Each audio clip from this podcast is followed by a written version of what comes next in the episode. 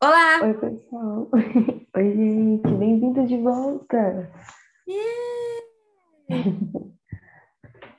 Prazer. Para quem não me conhece, eu sou a Raíssa. Oi, gente, aqui é a Roberta. Acho que E nós somos... depois de Acho aulas, acho que todo mundo já sabe quem que é a gente, né? Isso é verdade. Nós somos estudantes de História do sétimo semestre da FMU. E esse é o nosso projeto de estágio, Humanos e Humanas. E ele está acontecendo desse formato porque, devido à pandemia, a gente não pode fazer estágio presencial, então é a nossa opção para poder estagiar. E é destinado aos estudantes de ensino fundamental, mas, como todos os episódios, a gente gosta de lembrar que todo mundo pode ouvir. Quanto mais Sim, pessoas ouvindo, melhor. sim, é, Então a espera intuito que era isso vocês. mesmo, né? É todo Sim, isso é verdade. de jeito simples, todo mundo entender. Sim, a gente espera que vocês gostem desse episódio. A partir dos próximos episódios, a Lari estará de volta. Então, a gente espera que vocês aproveitem. E a gente vai retomar uma discussão que a gente começou fazendo no episódio anterior acerca da Idade Moderna. Então, a gente explicou um pouquinho o que é, a gente viu que ela é bastante extensa, são três séculos aí aproximadamente de muita história, muitos acontecimentos, muitas transformações, muitas restaurações, muitos resgates, né? Mas de muito avanço e desenvolvimento também.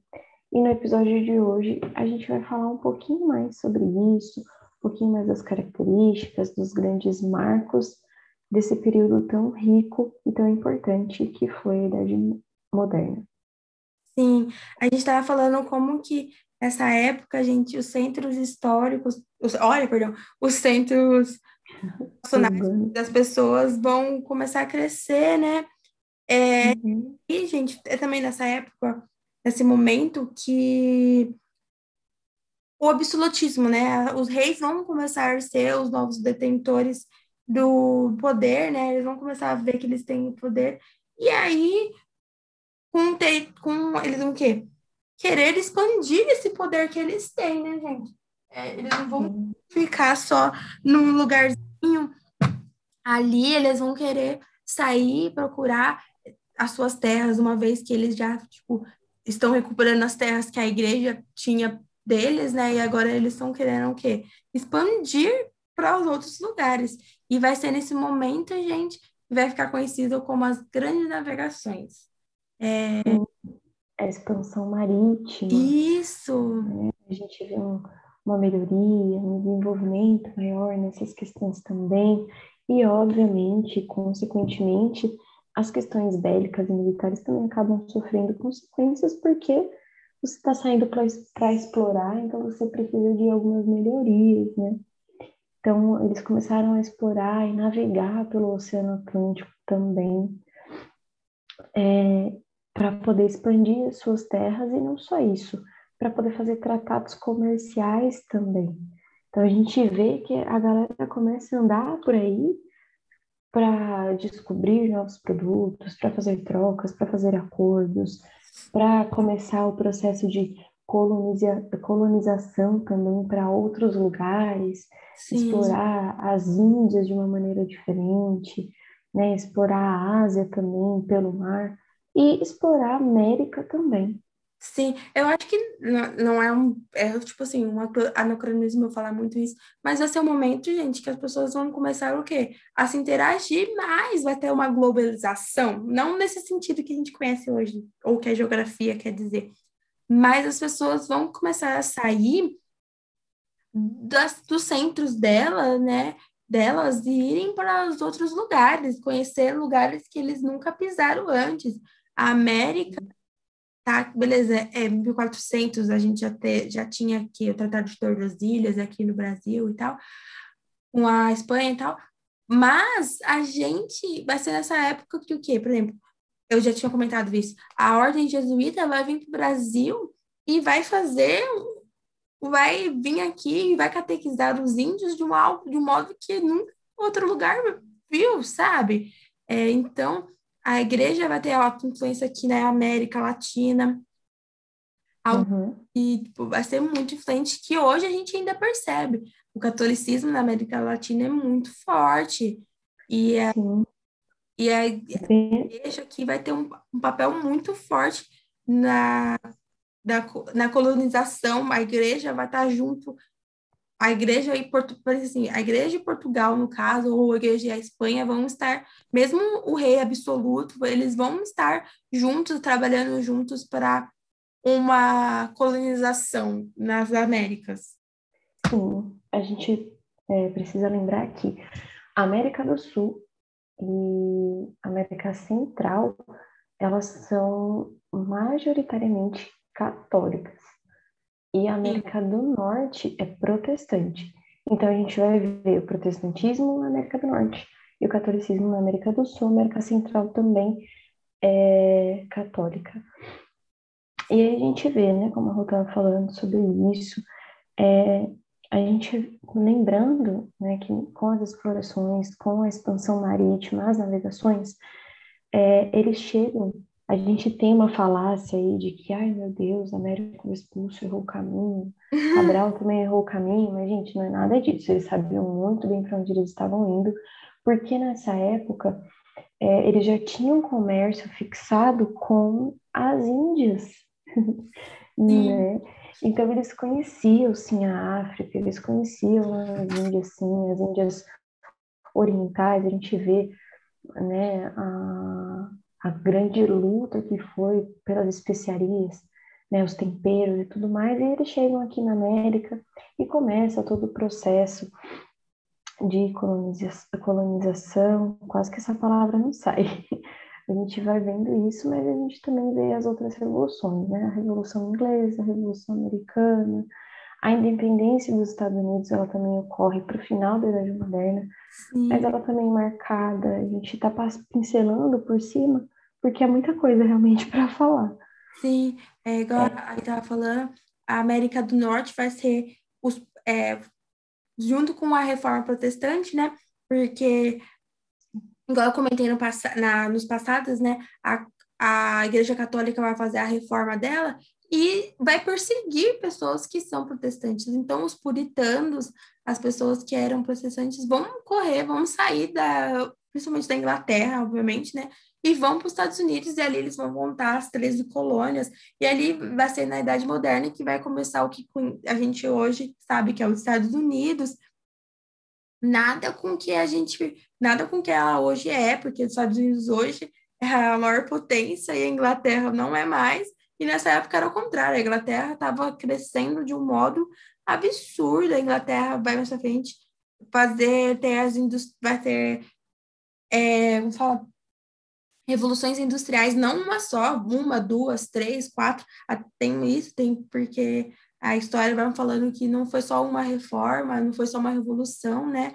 Então, as pessoas vão começar a sair do meio dela ali. Então, os Estados Unidos vai começar a crescer e vai ter o colonialismo da, deles lá, aqui a América também. A África vai ser colonizada, vai, a Portugal vai ter um forte impacto na, na África, como a Inglaterra também. E isso vai, tipo assim, gente, perdurar muito tempo. Não vai, tipo assim, infelizmente a Inglaterra vai colonizar a África por anos e anos, não só na Idade Moderna, na contemporânea a gente vai ver isso também. É, não sei, é, a gente vai ver que vai continuar isso, sabe? Vai ser algo, o colonialismo vai continuar. Tudo marcado com o quê? Com uma vivência de um mundo vivendo, mudando para é, capitalismo, né? Uhum a gente vê que eles, eles vão caminhando mesmo para isso, até por conta da, da perspectiva que o capitalismo traz, né? O acúmulo de capital ele é muito sedutor, né, para os comerciantes, para o próprio governo, e a gente vai vendo que sim, isso chama muita atenção, Sim, isso ajuda muito na expansão. Isso não quer dizer que seja o melhor sistema uhum. econômico, mas a gente vê que ele ajuda sim. A gente não pode negar os pontos positivos que ele teve. mas a gente também não pode afirmar que é o, é o melhor sistema econômico, enfim. Então, a gente vê na Idade Moderna, ela, ele se estende por toda a Idade Moderna. E hoje em dia a gente também vive né, o capitalismo, a gente manteve, a gente sustentou esse sistema até os dias de hoje. Sim. Vai ser na Idade Moderna, gente, que o quê? Vamos explorar metais preciosos. É, vai ser um momento que as pessoas vão criar ferramentas para tirar é, ouro, prata, todos os outros meios aqui e vão usar por meio de escravidão, né? Vai ser nesse momento que pessoal, eu, eu lembro, eu, eu lembro que tem alguma supermercante que eu falo assim, ah, a idade é, da a idade média foi a idade das trevas e tal. Só que, gente, o infelizmente, com a idade foi na idade moderna que a gente vai ver o quê? O colonialismo e a escravidão em anos e anos, sabe? Passar anos e anos as pessoas vão sofrer nesse, nesse meio, sabe? Então, não é só trouxe muitas coisas boas, assim, trouxe uma mentalidade nova, mas as pessoas ainda são o quê? Conservadoras, pessoas uhum. ainda vivem é, pensando no homem, no homem branco, no caso, no homem branco rico, né, também, porque tem que ter essas três coisas, né? Isso é verdade. A gente vê essa disputa, né, de poder, de quem manda mais, especialmente com o estabelecimento dos estados nacionais, a, a questão de nação, ela se torna muito mais forte na Idade Moderna, né? Sim. E a partir desse momento, com a chegada dos europeus às Américas, a gente percebe que eles começam a crescer também. E por conta disso, hoje, praticamente assim, eu não vou colocar uma porcentagem, mas tudo que a gente tem é da visão europeia. Né? Muito pouco se, se conhece da visão oriental. Até da nossa, amiga, se pensar, sabe? A gente. Sabe muito pouco. a gente vive baseado com. A gente estuda, vocês do sétimo ano, outros outros. A gente estuda baseado com o quê? Ah, o Brasil começou quando o Pedro Alves Cabral veio para cá, um português veio cá, trouxe a igreja. Então a gente vive assim, sabe? E o que a gente sabe dos índios? Ah, os índios foram catequizados e pronto. É, não é bem assim, né? A gente não, não tem uma questão de saber como que os índios viviam, a gente não quer saber, nem a, a, gente não aprende nem as histórias deles. Beleza, não é uma história datada, mas só é datada da Europa porque eles eram o, o poder, sabe? Mas se tivesse do outro meio, a gente saberia. A gente pouco sabe sobre oriental, nada, né? A gente, uhum. a gente vai começar a ver. A China, gente, beleza, a, a Europa está crescendo, mas a China está lá do outro lado do mundo milênios, sabe, sendo fazendo, tipo, tendo seu dinheiro, sendo vivendo, sabe, algo, uma expansão que a Europa tava ali, sabe, pegando no tranco, vendo ali, sendo que na China uhum. um fervor de ferramentas de, de escrita, outra coisa que, tipo assim, de... ou até no Oriente Médio, né, gente, porque... Sim, mas calma a gente não tem realmente muitas coisas. Sim, sabe? É muito bizarro isso. A gente vê do lado europeu. Isso também não quer dizer que está completamente errado. Sim, a não. gente sabe que a, colon... a colonização foi feita por parte da Europa. Então, conhece-se a história do, dos colonizadores. Mas isso também não exclui as outras histórias, né? É, a gente tem muita riqueza com relação a eles, mas estamos vendo que mudanças estão acontecendo, né? O Oriente está ganhando força e a história deles está sendo contada. Mas, voltando à Idade Moderna, é, a gente precisa, antes aqui de, de caminhar para a reta final, tem uma, algumas revoluções que elas foram muito importantes. A americana ela foi importante, mas a inglesa ela também foi muito importante na Idade Moderna. Ela é considerada a primeira das grandes revoluções burguesas. E o que, que são revoluções burguesas? São as revoluções que são lideradas, encabeçadas pela burguesia, mas não é por qualquer burguesia, é pela liderança burguesa.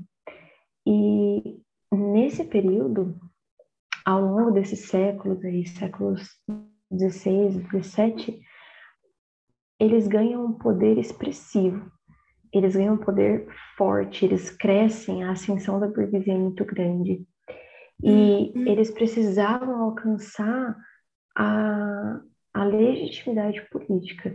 Eles precisavam legitimar o poder deles politicamente, porque eles eram fortes no âmbito econômico, mas na política eles ainda eram subjugados.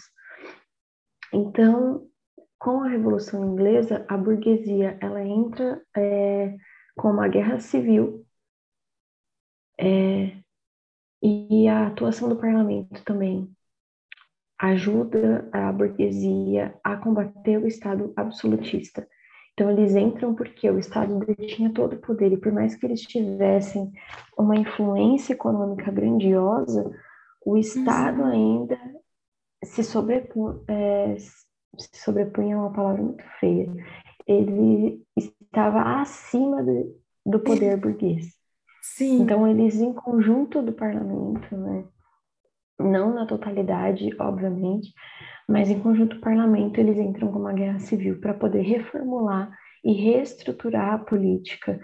E aí a gente, a gente vê uma monarquia também, mas agora uma monarquia parlamentarista. Então, Sim. o Estado é finalmente quebrado e o parlamento e a burguesia conseguem subir ao poder. Sim, e gente, não foi tipo assim, ai, ano 1 um da Idade Moderna isso, ano 2. Foram anos, ou lutas e lutas de, deles tentando fazer isso. Eu, um grande exemplo de monarquia parlamentarista, obviamente, é a Inglaterra, né? Até hoje, no caso, tipo assim, o, uhum. a rainha lá, a Betinha, é chefe do Estado e tal, ela é igual de comentar, ela é chefe da igreja, mas ela só é um chefe ali quem vai ditar, quem, quem dita no caso e tal, é o primeiro-ministro, que é o, o, o, parlamento e tal. E a burguesia, gente, cresceu muito. A burguesia vai, vai crescer de um jeito que eles não esperavam, sabe? E eles não achando assim que seria desse modo. Eles não estavam. A gente vê essa quebra, né? E não só ali, mas a gente vê na França também a quebra, né, o poder absoluto, o Estado absolutista, ele começa a perder o poder, realmente.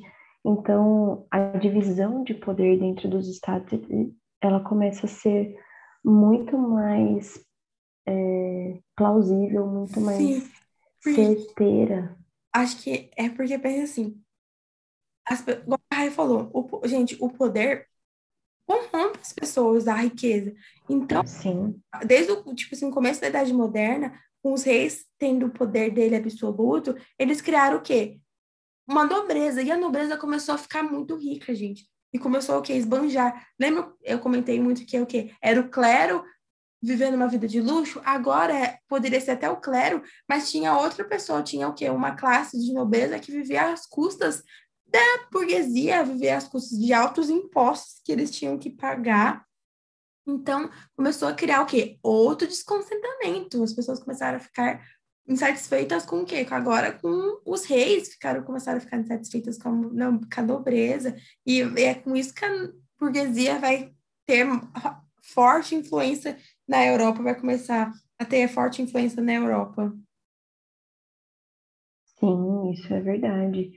Então a gente vê a importância de saber sobre esse movimento, sobre essa idade, de saber sobre os movimentos, porque até os dias atuais, né, a gente ainda tem as permanências dessa, desses três séculos de grandes transformações, de grandes mudanças. Então a gente vive até hoje o impacto, né, da idade moderna. Então, gente, é isso. Eu espero que vocês tenham gostado. Espero que tenha ficado claro.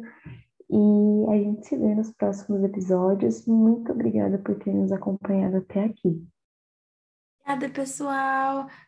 Obrigada por ouvir. Espero que vocês tenham gostado. A gente fala bastante, né? Se pudesse, a gente falava mais ainda. Mas é isso. Obrigada por ouvir. E é isso. Até as próximas aulas. Tchau, gente. Até a próxima.